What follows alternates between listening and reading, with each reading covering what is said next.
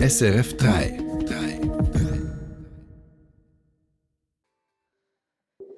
Kanton St. Gallen braucht's einen zweiten Wahlgang. Wer da gute Chancen haben könnte, die nächste Ständerätin zu werden. Der Tweet einer britischen Fußballlegende stürzt die BBC in eine Krise. Was da genau los ist beim öffentlich-rechtlichen Sender. Und die schweren Erdbeben vor über einem Monat haben das Bergdorf Polat in Ostanatolien in Trümmer gelegt, wie es den Menschen dort geht. Das und mehr gibt's jetzt im Info 3, heute mit Annalisa Achtermann. Die SVP kann im Kanton St. Gallen einen Zwischensieg verbuchen. Bei der Ständeratsersatzwahl hat die Kandidatin der SVP, Esther Friedli, ihre drei Konkurrentinnen von SP, Grünen und FDP deutlich hinter sich gelassen. Trotzdem hat es ihr nicht gereicht für das absolute Mehr. Es wird also noch einen zweiten Wahlgang geben. Ostschweiz-Korrespondentin Selina Etter hat für uns die Wahl heute mitverfolgt. Ich wollte von ihr wissen, was dieses Resultat, dieser Vorsprung der SVP-Kandidatin denn nun bedeutet. Die SVP-Kandidatin hat Stimmen über ihre Parteigrenze hinausgeholt und auch in den eher linksgrünen Städten konnte sie punkten, hat zum Teil mehr Stimmen als ihre Konkurrentinnen dort erhalten.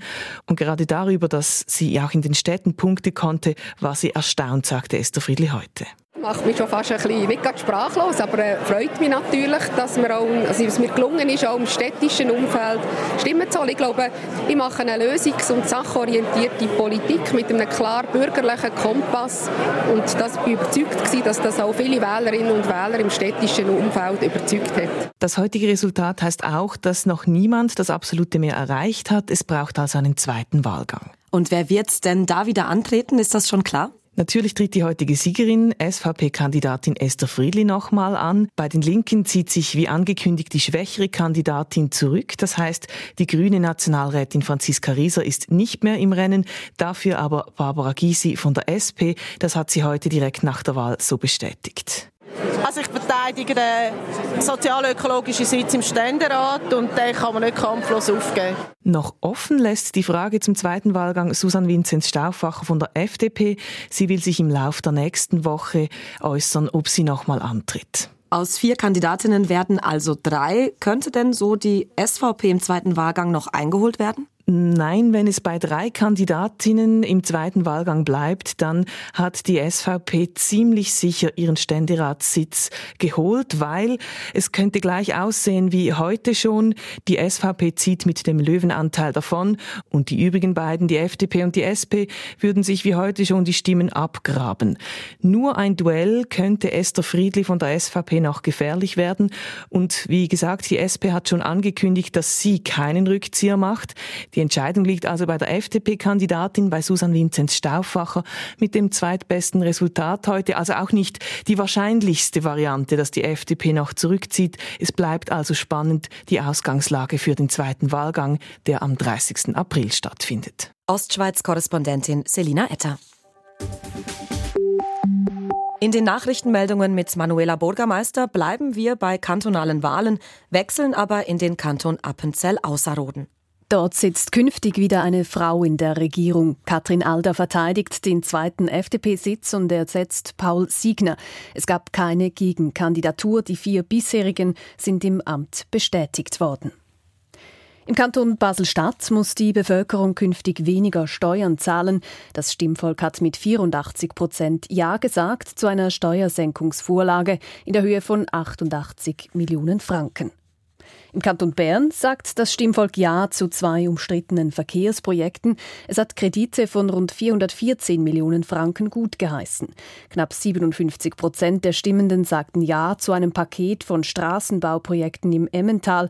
Bei der Umfahrungsstraße von Aarwangen beträgt der Ja-Stimmenanteil knapp 52 Prozent.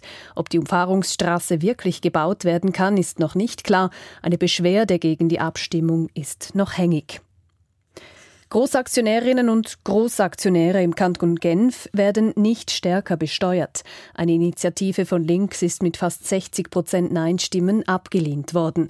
Damit müssen Großaktionärinnen und Aktionäre ihre Dividendenerträge im Kanton Genf weiter nicht zu 100 Prozent versteuern. Ebenfalls abgelehnt wurde ein Verbot von kommerzieller Plakatwerbung in der Stadt Genf. In Nidwalden und Obwalden sind Initiativen für den Klimaschutz gescheitert.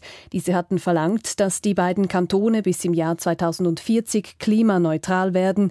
In Nidwalden wurde allerdings der Gegenvorschlag angenommen mit 61 Prozent. Damit wird in der Kantonsverfassung festgehalten, dass der Kanton klimaneutral werden soll, jedoch ohne genaue Angabe, bis wann dieses Ziel erreicht sein soll. Wohnungen in der Stadt Luzern dürfen nur noch an maximal 90 Tagen im Jahr über Plattformen wie Airbnb vermietet werden. 64 Prozent der Stimmenden sagten Ja zu einer entsprechenden Initiative. Den Gegenvorschlag der Stadtregierung lehnte das Stimmvolk ab. Dieser hätte Kontingente für jedes Quartier vorgesehen.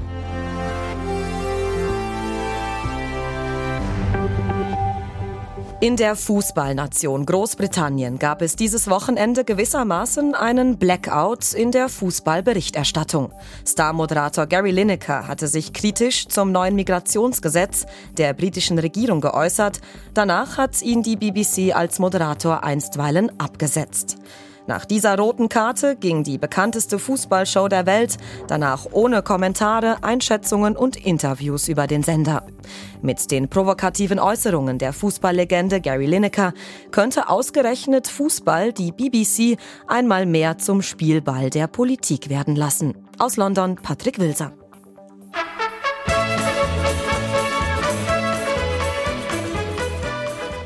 Von der weltberühmten Fußballsendung Match of the Day blieb am Ende nur noch das Signet übrig. Die meisten Kolleginnen und Kollegen solidarisierten sich mit Gary Lineker und verweigerten am Samstag schlicht den Dienst.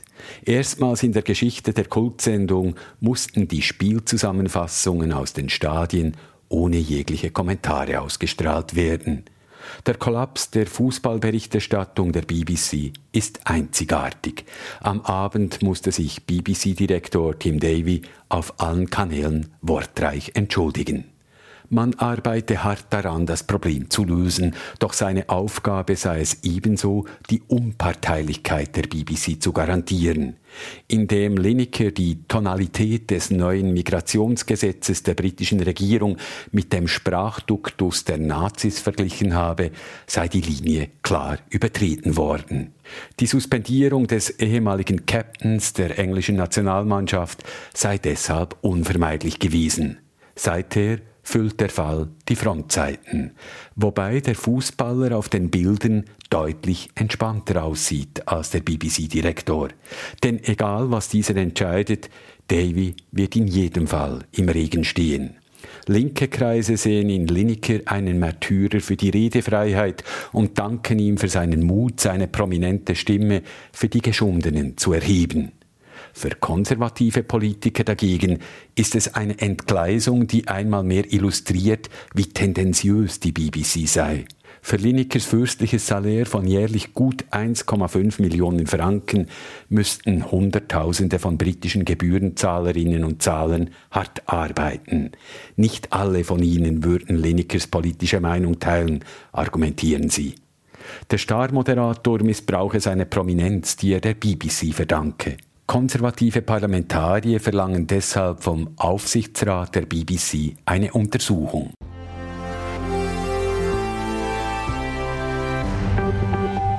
Die verheerenden Erdbeben vor über einem Monat haben allein in der Türkei mehr als zwei Millionen Menschen obdachlos gemacht.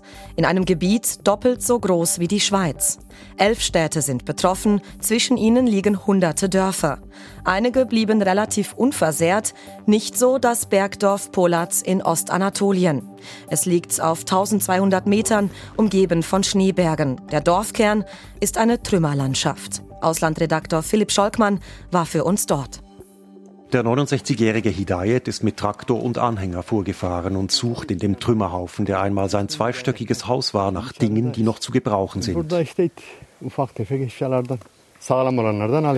Aus dem Schutt ragt eine Matratze heraus. Zu oberst auf dem Haufen sind noch Teile der Küche zu erkennen.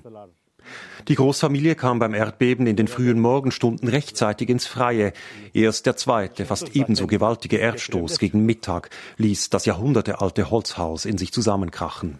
Auch die Katze überlebte. Sie streicht nun um den verbogenen Kühlschrank. Sie bringen uns zu essen, zu trinken, Kleider, kein Problem. Aber das ganze Haus, der Besitz, die Erinnerungen, die Geborgenheit, alles weg. Der alte Mann schüttelt ratlos den Kopf. Hidayat ist gekommen, bevor der Trümmerhaufen abtransportiert wird. Droben am Dorfplatz macht sich bereits ein Schaufelbacker ans Werk und reißt die letzte stehengebliebene Wand des jahrhundertealten Holzhauses gegenüber der Moschee ein, deren Gebetsraum ebenfalls in Trümmern liegt. In den nächsten Tagen werden die Backer noch an Dutzenden Orten in Polat auffahren. Der 26-jährige Utku steht in der Staubwolke und schaut zu, wie das Dorf seiner Kindheit verschwindet. Es gibt ihm einen Stich ins Herz. In manchen Dörfern im Bergland zwischen Malatya und Adiaman sind die Schäden eher punktuell. Im Zentrum von Polat blieb kein einziges Haus unversehrt. Die Hoffnung mag er trotzdem nicht aufgeben. Wir werden uns nicht unterkriegen lassen und mit der Hilfe von außen Polat wieder aufbauen, sagt Utku trotzig. In Polat sind auch Scheunen und Ställe kaputt, was das wirtschaftliche Überleben der Dorfgemeinschaft in Frage stellt. Bei Sedas Familie lagerten die Tabakblätter der letzten Ernte im Dachstock und sind nun begraben unter den Trümmern des Hauses. Das kleine Café am Dorfplatz, das ihrem Sohn gehörte, steht noch, ist aber ebenfalls so schwer beschädigt, dass es abgerissen werden muss. Nur der Lagerraum ist noch zugänglich. Dort war Aprikosenholz gestapelt. Mit ihrem Mann zusammen holt die 43-jährige Bäuerin es aus dem Lager und verlädt es auf den Anhänger, der ihnen geblieben ist. Auch diese Arbeit wirkt gefährlich. Seda räumt das ein, doch es hält sie nicht ab. Wir haben keine Wahl, wir müssen das Brennholz herausholen, sagt sie, denn es gibt keine Gasversorgung mehr. Auch einen Monat danach konzentriert sich hier alles auf die unmittelbaren Dinge. Der Gebetsraum der Moschee ist zwar in sich zusammengebrochen, intakt geblieben, aber ist der Vorraum für die rituellen Waschungen. So gibt es immerhin fließendes Wasser für das kleine Zeltdorf, das auf dem Platz vor der Moschee entstanden ist.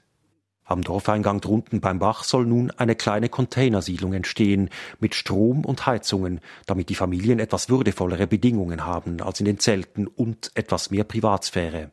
Was kommt danach? Einige der Jungen werden wohl abwandern, sagt Hidayet. Wo aber soll er eher schon hin, fragt sich der 69-Jährige. Er sieht keine Alternative, als in Polla zu bleiben und nochmal ganz von vorne zu beginnen. Irgendwie. Und wie das Wetter morgen wird, sagt uns Manuela gleich. Erst gibt's aber noch das Neueste vom Sport. Zuerst Ski Alpin und Marco Odermatt. Der hat einen Tag, nachdem er den Gesamtweltcup gewonnen hat, nun auch noch den Disziplinensieg im Riesenslalom geholt. Er gewinnt das Rennen heute im slowenischen Kranjska und hat damit bei acht Riesenslalom-Starts sechsmal gewonnen. Zweiter wurde der Norweger Henrik Christoffersen, dritter Alexis Pinturo aus Frankreich. Und dann noch Fußball. In der Schweizer Meisterschaft hat Genf gegen Luzern verloren mit 0 zu 1. Das Wetter. Nach einer bewölkten Nacht ist es morgen ziemlich sonnig bei rund 20 Grad im Norden. Im Süden ist es zunehmend bewölkt bei 15 Grad. Das war Info 3 am Sonntag. Wir melden uns dann mit mehr News und Hintergründen morgen Montag um 12 Uhr wieder. Einen schönen Abend wünschen Manuela Bürgermeister und Annalisa Achtermann.